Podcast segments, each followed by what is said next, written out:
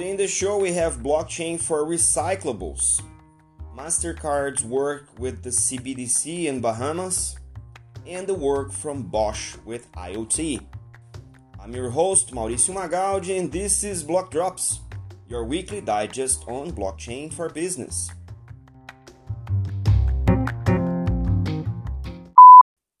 These news are not a form of endorsement, sponsorship, or encouragement for consumption and are meant for educational purposes only. The first drop for today is about a startup here in Brazil, who was uh, which was founded in uh, 2018 with the goal of managing the recyclables for the consumer goods industry. So the concept is that they go after where the trash is generated, what they call the post consumption, and they gather the trash in uh, hubs. So they, they count on a distributed network of uh, contributors and for the, the retailers themselves. And the, the trash is then uh, collected into what they call hubs and then it's moved into the uh, recycling factories and then that material is then returned to the industries for remanufacturing.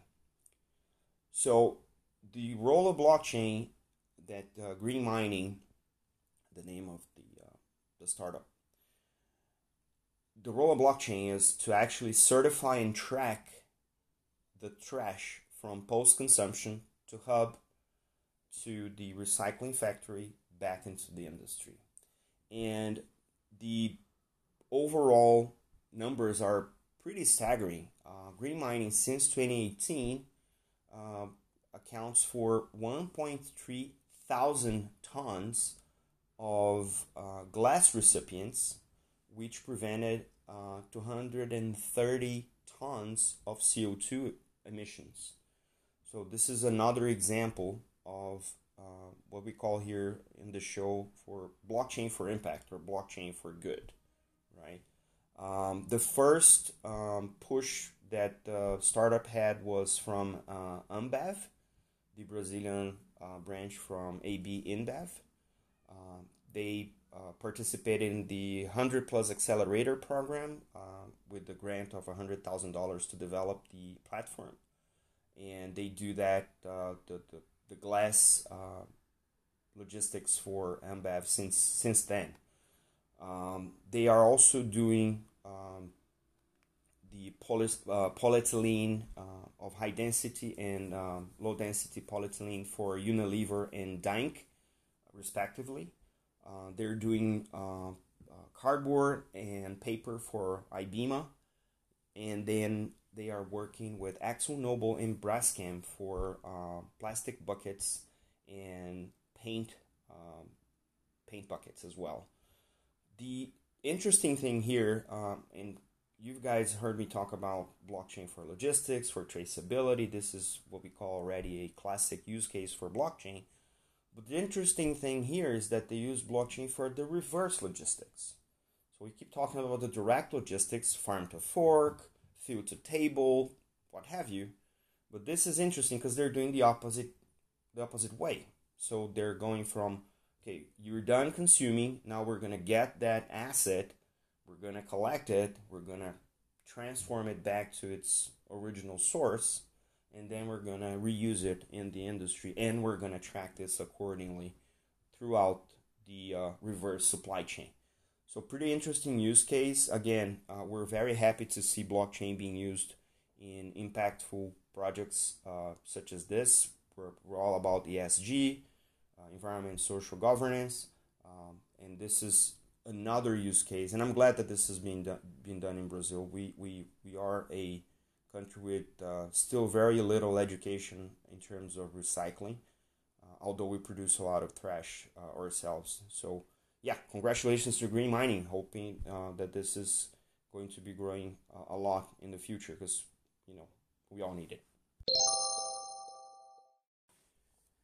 if you're following uh, the show for some time now, you probably heard me talk about CBDCs a whole lot, right? And if you're not with us for long, CBDCs are central banks' digital currencies. is a new realm of study across the world with multiple countries studying what would it look like if we had a central bank digital currency.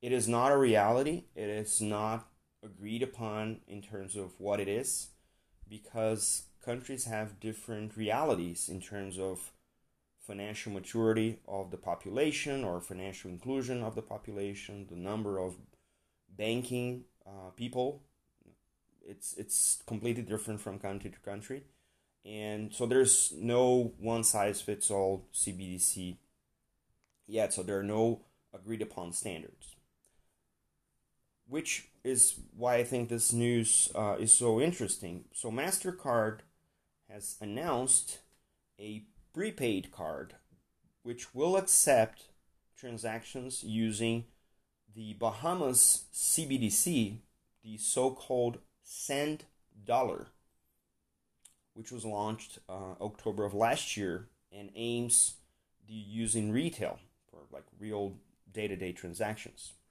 This uh, is an international card and it's issued by Island Pay, which is a payments fintech, and of course the uh, the, the, the Mastercard partner in the country.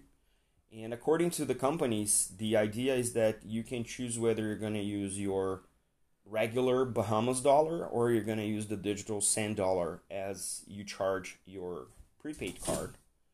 And what is most interesting, and this is what I think is the, the highlight of the sand dollar, is that because countries differ in many uh, respects, uh, Bahamas is a a collection of 700 island. Imagine what it is to ship money from island to island as you balance out the use of cash of actual money, right?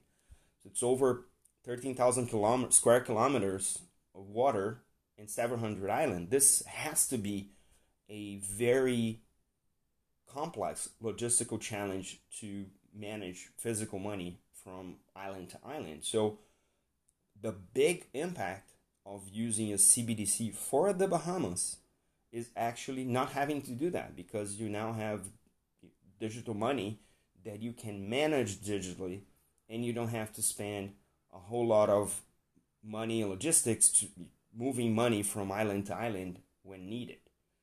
So this was the very first um, CBDC that was uh, put live in the world for like for real, and it's the parity is one to one with the regular Bahamas dollars, which makes it not only a CBDC but we can call it a stable coin as well.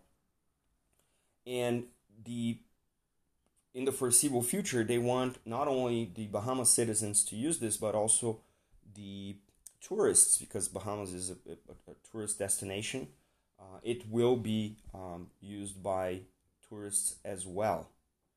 So this is very interesting, and as I said, every country has its own characteristics, its own challenges, and avoiding tackling those when thinking about the CBDC probably will be the biggest mistake of any central bank as we stand right now because there's no global standard for this there's no specific rules. There there is a a, proposition of a, a toolkit that was made by the World Economic Forum last year, but still not agreed upon in terms of what it looks like in real world. So let's see how this thing evolves. This is one of the areas that will be bringing back uh, very very often because this is a lot of movement around CBDCs and interestingly enough, this is tackling a very specific use case here in Bahamas with this whole paper money logistics. Very interesting.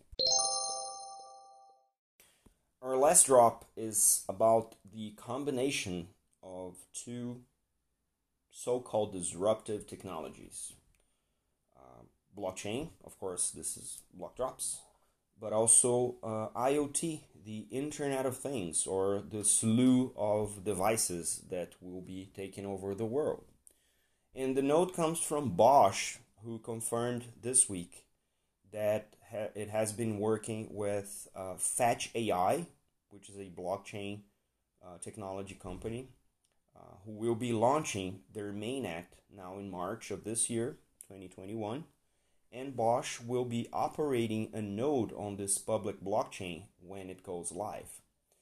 The idea here is to uh, explore as part of Bosch's research called Econo- Economy of Things, which aims to understand the implications of IoT enabled systems with smart devices. So they will automatically and autonomously fulfill the needs of business and consumers. And the most interesting aspect in the Fetch AI blockchain is that they carry the concept of uh, autonomous economic agents, which are sensors, um, sensor driven devices that, that have a self learning and automatic transaction capability. So imagine what it is to have a number of sensors doing specific work, and while they do the work, they learn, and that learning, that set of rules that they learn, is now distributed to similar devices across the network. So it's almost like a never ending retro learning network of devices that will be adding more business rules as they learn the rules as they do the work that they're designed to do. It's almost like a collective learning of devices. It's pretty wild concept, right? It's not artificial intelligence like generic because these sensors are very specific to what they do but once they learn and improve they can share that learning across the network to other sensors. That's pretty pretty pretty interesting. The collaboration between Bosch uh, and Fetch AI will go around governance, the orchestration of this blockchain based ecosystems, this multi agent technology for collective learning and expansion of the concept. So I think that we'll see more and more the combination of devices, IoT devices specifically, and blockchain, not only because of the aspects of security, which are important for these devices, they are very simple in a sense uh, they're not so sophisticated, so they will need a, a, a fallback security and privacy uh, system to help them manage the data that goes in and out. But we'll see more uh, intelligent uses of devices. So if you think about the energy grid, it's a bunch of devices everywhere. The grid itself, the um, the uh, the devices that are the batteries, the, the generators, the, the tr- transformers, all of these are and if we can build intelligence into them, we can help them be transactional devices as part of the network, and then the energy economy will flow back and forth. Uh, ele- electrons goes to one direction, then money flows the other, and this can be done by orchestrating all of these devices in a network. Bosch is no, uh, it's not new to blockchain. They've done projects with IOTA. They've done um, a trial uh, automated car charging solution. They've done smart cities and they've done uh, financing machinery. So there's a, bunch of projects, and um, pretty keen to understand how this thing is going to evolve with blockchain and intelligent IoT devices.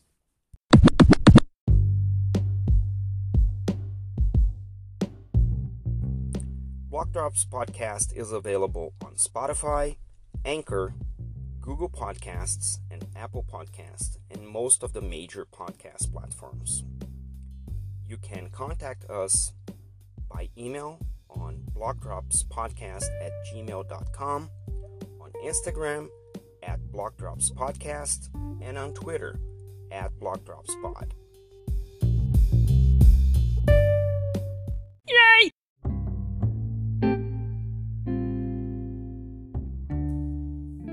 Shout outs today to Dan Stefanis and Claudia Mancini, two of the most recurring news providers here at the podcast. Thanks again for bringing uh, this uh, the links this week. And Eric Stanford from the Crypto Curry Club. Uh, Crypto Curry Club is a UK-based uh, collective. They issue a weekly uh, newsletter with number of interesting news uh, from blockchain, from crypto, and, and, and the like. And it's free. So I would recommend if you're interested to you know, sign it up, subscribe. This is all for today. See you next time. Ciao.